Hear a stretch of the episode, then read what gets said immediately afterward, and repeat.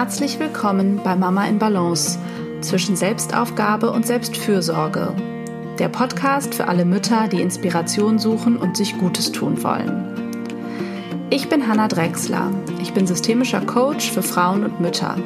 Ich gebe Einzelcoachings und Workshops und bin zweifach Mama aus Hamburg. Zusammen mit meinem Mann versuche ich, den täglichen Fragen der Vereinbarkeit von Familie, Job, Liebe und Leben gerecht zu werden und teile mir mit ihm Erwerbs-, Haus- und Care-Arbeit so gut es geht 50-50 auf. Mein Wunsch ist es, dich mit diesem Podcast zu inspirieren, Gedanken anzustoßen und dir zu helfen, die Mama-Version zu leben, die du sein möchtest. Es geht hier immer wieder darum, wie du herausfindest, was dir als Mama wichtig ist, was du brauchst und was Familienglück ganz individuell für dich bedeutet wie du also immer wieder in deine Balance findest. Hallo und herzlich willkommen zu dieser neuen Podcast-Folge.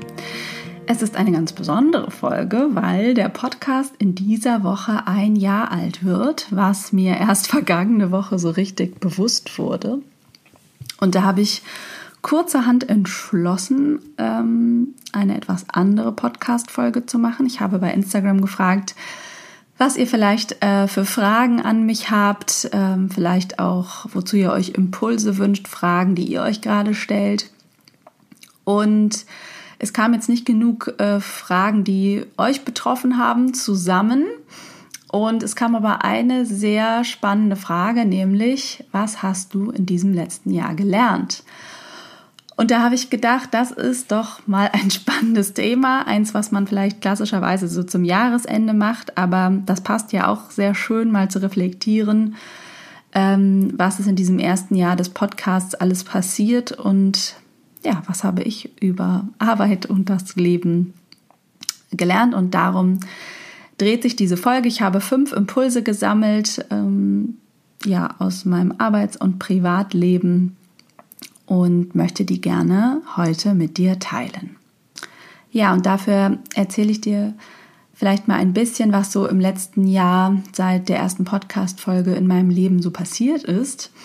Zu dem Zeitpunkt war ich ja noch Vollzeit in Elternzeit. Unser kleiner Sohn war etwa fünf, knapp sechs Monate alt. Und ähm, ja, der Podcast war eigentlich das erste Projekt, das ich wieder in Richtung Arbeit gestartet habe. Ich hatte viele Ideen im Kopf, aber der Podcast war das erste Projekt, das ich dann umgesetzt habe. Und die Idee gab es ja auch schon viel, viel länger. Ursprünglich wollte ich den bereits ja, vor der Geburt schon starten, aber hatte mich dann dagegen entschieden, weil ich gemerkt habe, das wird einfach zu viel. Es ist jetzt gerade nicht der Zeitpunkt. Aber für diesen Zeitpunkt der Elternzeit passte das dann gut, weil wir irgendwie eingegroovt waren und ich auch Lust hatte, wieder irgendetwas in Richtung Arbeit zu machen. Ich hatte wieder die zeitliche Kapazität und ja, Lust, ein paar Impulse zu teilen. Und es ist ja so ein bisschen so ein Angang, auch sich so diesen technischen Dimensionen eines Podcasts zu widmen und sich das irgendwie so ein bisschen beizubringen. Genau, das habe ich dann getan und einfach losgelegt.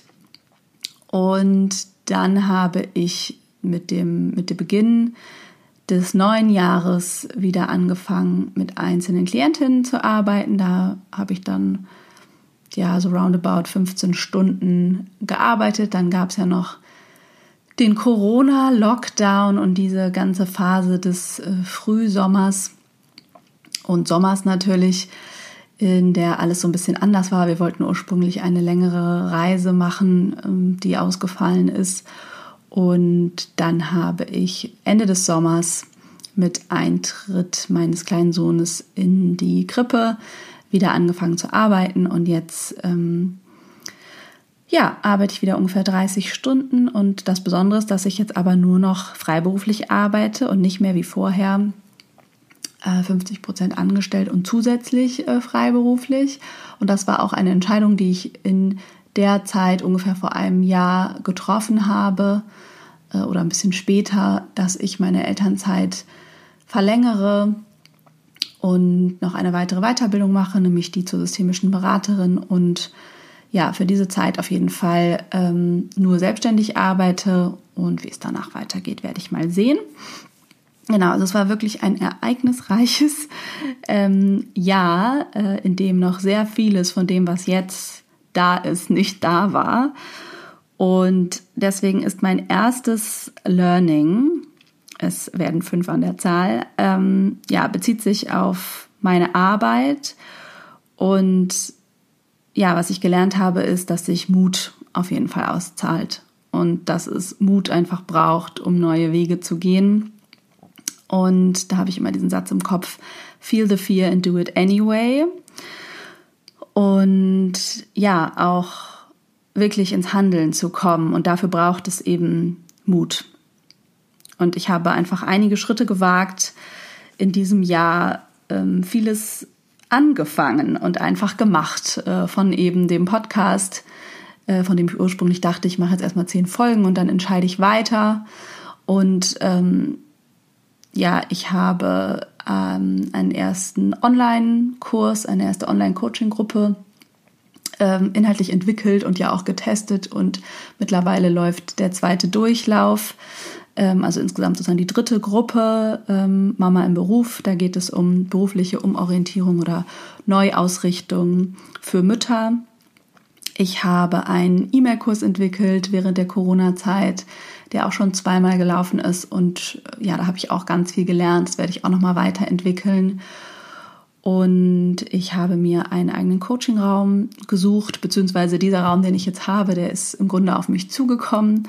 Ähm, das war auch ein sehr mutiger Schritt, ähm, den einfach erstmal einen Raum zu haben, an dem dann Dinge passieren können. Und ich wusste erstmal noch gar nicht, ob ich diesen Raum überhaupt füllen kann. Überhaupt die Entscheidung, ähm, jetzt erstmal nur selbstständig zu arbeiten, hat natürlich Mut erfordert und ja, das war dann auch schon krass. Während dieser Corona-Zeit habe ich mich auch gefragt, war das jetzt die richtige Entscheidung und ist das jetzt aber, also ist das vielleicht eigentlich der völlig falsche Zeitpunkt, aber dann damit weiterzugehen. Genau, das hat alles viel Mut gekostet, der sich bis hierhin auf jeden Fall ausgezahlt hat. Und ein anderes Projekt, ähm, das ich auch in diesem Jahr angegangen bin, ist mich auseinanderzusetzen mit der Idee, ein Buch zu schreiben. Darüber habe ich noch kaum gesprochen. Es ist eine Idee, die auch noch nicht äh, so konkret umgesetzt wurde. Also ich habe schon einiges getan und es ist sozusagen in einige Bahnen gelenkt, aber das Ergebnis ist noch relativ klein. Das ist was, was ich jetzt Ende des Jahres noch verstärkt verfolgen will.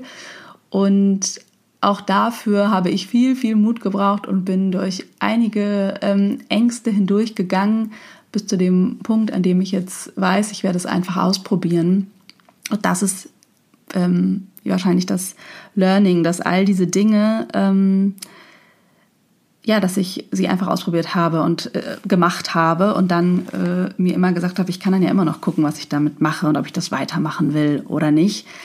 Ähm, und das ist eine Sache, die ich dir gerne mitgeben möchte. Also wenn du eine Idee hast, die dich einfach nicht loslässt, probier es aus und ähm, ja, sei mutig. Ja, das, die, das zweite Learning betrifft mich selbst und äh, wie ich Entscheidungen ähm, treffe oder getroffen habe. Und ähm, das ist etwas, was mir eingefallen ist, als ich jetzt darüber nachgedacht habe, was habe ich in diesem letzten Jahr, in den letzten zwölf Monaten gelernt. Dann habe ich definitiv gelernt, Entscheidungen noch viel stärker mit meiner Intuition zu treffen und ja, mich sehr tief mit mir zu verbinden um Entscheidungen zu treffen und mir das zu erlauben, dass das okay ist, so Entscheidungen zu treffen. Dass ich mich noch viel mehr auf den Standpunkt gestellt habe, davon auszugehen, dass ich die Antwort in mir habe und dass ich weiß, was mir gut tut und was ich brauche. Und diesem Gefühl äh, wirklich zu folgen. Das ist die zweite Sache, die ich gelernt habe. Es gab wirklich einige große und sehr, sehr schwere Entscheidungen und da hat mir meine Intuition immer geholfen und ähm, ja, deswegen bin ich mit all diesen Entscheidungen auch absolut im Reinen. Ja, und ein drittes Learning bezieht sich auf meine Selbstfürsorge. Das ist ja ein Thema, was Mütter sehr häufig äh, beschäftigt, so auch mich. Und es ist ja auch ein großer Teil äh, meines E-Mail-Kurses, bezieht sich auf das Thema Selbstfürsorge. Und ich habe wirklich auch in diesem Jahr nochmal besonders gelernt, wie wichtig es ist, meine eigenen Bedürfnisse sehr ernst zu nehmen, sie auszusprechen und dann ähm, zu gucken, was kann ich davon wirklich machen. Und ja, wahrscheinlich auch in diesem besonderen Jahr durch Corona, aber auch dadurch, dass ich ja gro große Teile des Jahres oder dieser letzten zwölf Monate noch ein sehr kleines Kind hatte, ähm, ja, habe ich gemerkt, wie wichtig das ist, aber wie viel da auch möglich ist und dass ich mir diese Räume immer besser und immer regelmäßiger, auch immer routinierter schaffen kann, dass mein Mann und ich uns die auch gegenseitig einfach sehr gut schaffen können und dass dafür es eben wichtig ist, äh, zu üben, die überhaupt wahrzunehmen natürlich und dann auszusprechen und dass das eigentlich schon meist das Allerwichtigste ist. Und dann ist in der Regel ja davon auch einiges möglich, was man gerade braucht, das irgendwie in den Tag zu integrieren. Aber meine Erfahrung ist, dass das auch schon sehr effektiv ist, einfach nur darüber zu sprechen und dann ist vielleicht nur ein kleiner Teil ähm, davon gerade möglich in diesem Moment. Und man kann dann aber schauen, wie, ja, wie kann das langfristig gehen, was, wie können wir das integrieren, vielleicht in die nächste Woche oder so, das, was du brauchst. Ähm, aber allein darüber zu reden und das sagen zu dürfen, dass man dieses Bedürfnis gerade hat, nach was auch immer, meistens ja Pause oder mal irgendwas erledigen oder machen, oder irgendwen treffen oder so, dass das schon äh, einfach auch sehr wichtig ist, ähm, das nur festzustellen und zu teilen und darin natürlich auch verbunden sei, äh, zu sein, meistens als Eltern, dass beide ähm, wahrscheinlich mehr Dinge gerne tun würden, als sie es vielleicht aktuell schaffen zu integrieren, ähm, aber dass das auch völlig okay ist und dass wenn man das teilt, dass das schön ist und dann kann man eben auch schauen, was ist möglich und sich eben auch immer mehr zu erlauben, diesen eigenen Raum sich zu nehmen. Ich mache immer wieder die Erfahrung, dass selbst wenn da dieser ähm, ja, gemeine Kritiker anklopft und sagt, na, du sollst doch jetzt aber Zeit mit deiner Familie verbringen und ich mache es nicht und tue mir eben was Gutes, dass das am Ende eben allen gut tut und ähm, ja, die auch eine wunderbare Zeit ohne mich haben. Ja, und das äh, vierte Learning bezieht sich auf mein Elternsein zusammen mit meinem Mann. Ähm, dadurch, dass wir wirklich in den letzten zwölf Monaten, ähm, ja, es ist immer schwierig zu sagen, gleich viel Zeit mit unseren Kindern verbracht haben ähm, und vor allem mit unserem kleinen Kind, das ja den Großteil dieser Zeit zu Hause betreut wurde. Ähm, also annähernd gleich viel Zeit. Wir haben jetzt geile Stunden gezählt aber besonders dann, ähm, also spätestens ab dem Lockdown, seitdem können wir wirklich sagen, wir haben gleich viel Zeit mit ihm verbracht oder mit den Kindern verbracht. Ähm, das nochmal so zu sehen, was dann entsteht und dass es auf jeden Fall wirklich möglich ist, ähm, ganz gleichberechtigt und gemeinsam Eltern zu sein und dass ähm, Mutter und Vater einfach gleich wichtige Personen im Leben ähm, von Kindern sind und alle Aufgaben erfüllen können, sich vertreten können, vielleicht mit der Ausnahme stillen. Ähm, genau, aber ja, das war was Schönes zu sehen und einfach nochmal eine große Bestätigung dessen, wofür wir uns ja auch entschieden haben. Und das war jetzt einfach nochmal besonders, weil das beim zweiten Kind eben sehr viel gleicher war bei uns, also wie wir Zeit mit unserem kleinen Sohn verbracht haben, als beim ersten Kind. Da war ich die ersten zehn Monate in Elternzeit und das war jetzt ähm, ja viel kürzer und mein Mann war insgesamt viel mehr da und man kann einfach deutlich sehen, was das mit dem Kind macht und was das mit der Bindung macht und wie mich das auch befreit und erleichtert hat, wie viel mehr ich loslassen konnte und mich unterstützen lassen konnte bei Aufgaben, von denen ich vielleicht dachte, ich müsste sie tun, ähm, dass wir einfach gleich äh, ja auch die Nächte Schlaflosigkeit uns aufteilen konnten und dass es ja nicht so dringend nötig war, dass ich dann da bin, sondern dass ich mich dann auch zum Teil zu unserem großen Sohn ins Bett legen konnte und mit dem schlafen. Zum Beispiel solche Sachen was wahrscheinlich beim ersten Kind nicht ganz so war. Da waren wir dann irgendwie beide wach. genau, solche äh, scheinbaren Kleinigkeiten, die dann aber doch im Alltag einen großen Unterschied machen. Das war einfach nochmal sehr schön zu sehen und das habe ich vielleicht nicht neu gelernt, aber nochmal ganz stark bestätigt bekommen, ähm, ja, dass das etwas sehr Schönes ist. Ja, und das fünfte Learning bezieht sich auf das Leben, könnte man vielleicht sagen, ähm, und hat was ähm, damit zu tun, was ich und wir alle während dieser Corona-Zeit lernen konnten. Ähm, da ist mir einfach bewusst geworden, wie wahnsinnig anpassungsfähig wir als Menschen sind, aber auch wir speziell als Familie ähm, und ich als Person. Ähm, das war schon beeindruckend zu sehen. Das will ich auch nicht glorifizieren, weil das ja eine sehr anstrengende Zeit jetzt gerade ist und die war unterschiedlich intensiv und wir waren auf jeden Fall auch zwischendurch ganz schön am Rande von allem und hatten viele Sorgen und Ängste, ähm, was unsere Arbeit beide betraf und ja, auch wie wir das einfach ja so mit unserer Kraft schaffen, ähm, uns ja für unsere Kinder da zu sein und für unsere Arbeit. Und gleichzeitig ging es irgendwie ja immer weiter und wir haben, glaube ich, sehr doll gelernt, ähm, immer wieder zu gucken, was brauchen wir heute, wie können wir es uns heute schön machen und wirklich das Beste aus der Situation zu machen. Und das größte Learning war oder ist vermutlich dieses Schritt für Schritt gehen und nicht so weit nach vorne gucken.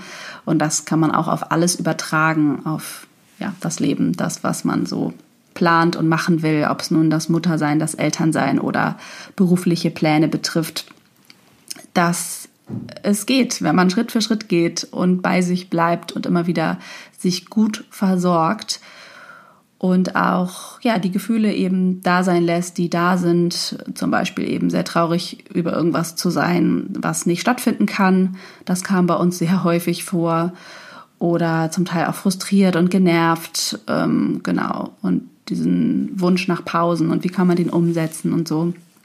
Aber wir haben wirklich viele Vorstellungen losgelassen von dem, wie wir dachten, dass diese Zeit oder dieses Jahr aussehen würde. Und das ist an vielen Stellen sehr anders gekommen, aber auch sehr schön und einfach nur anders. Und ich glaube, das ist etwas, was wir stark mitnehmen, was ich mitnehme, dieses sehr genau zu gucken, was brauchen wir jetzt, jeder einzeln, ähm, also im Grunde bei sich angefangen, immer zu fragen, was brauche ich, was brauchen wir hier als Familie und dann zu schauen, wie machen wir das möglich, wie können wir eben Schritt für Schritt weitergehen. Wir können uns Pläne machen und uns Vorstellungen machen, aber am Ende müssen wir einfach gucken, wie machen wir es uns heute so gut wie möglich und wie können wir heute den nächsten kleinen Schritt gehen. Ähm, genau, also es ist sicherlich auch eine Mischung aus Plänen haben und kleine Schritte gehen. Aber ähm, ja, diese Phase hat uns ja sehr stark beigebracht, immer wieder mit Enttäuschungen wahrscheinlich auch umzugehen und eben neue Pläne zu machen. Und ähm, hat uns, oder so würde ich sagen, auf uns bezogen, wirklich unterstützt, ja, sehr im Hier und Jetzt zu sein und zu gucken, was wir eben jetzt brauchen. Und das sind hm, scheinbar vielleicht banale Dinge von Grundbedürfnissen, ähm, wie wir versorgt sein müssen, was Schlaf und Essen und Bewegung betrifft. Und genau, wie können wir einfach uns einen schönen Tag in der Natur machen, aber vielleicht auch, wie gestalten wir unser Zuhause, so dass es äh, schön für uns ist. Was haben wir für Prioritäten und Ziele, was die Arbeit betrifft?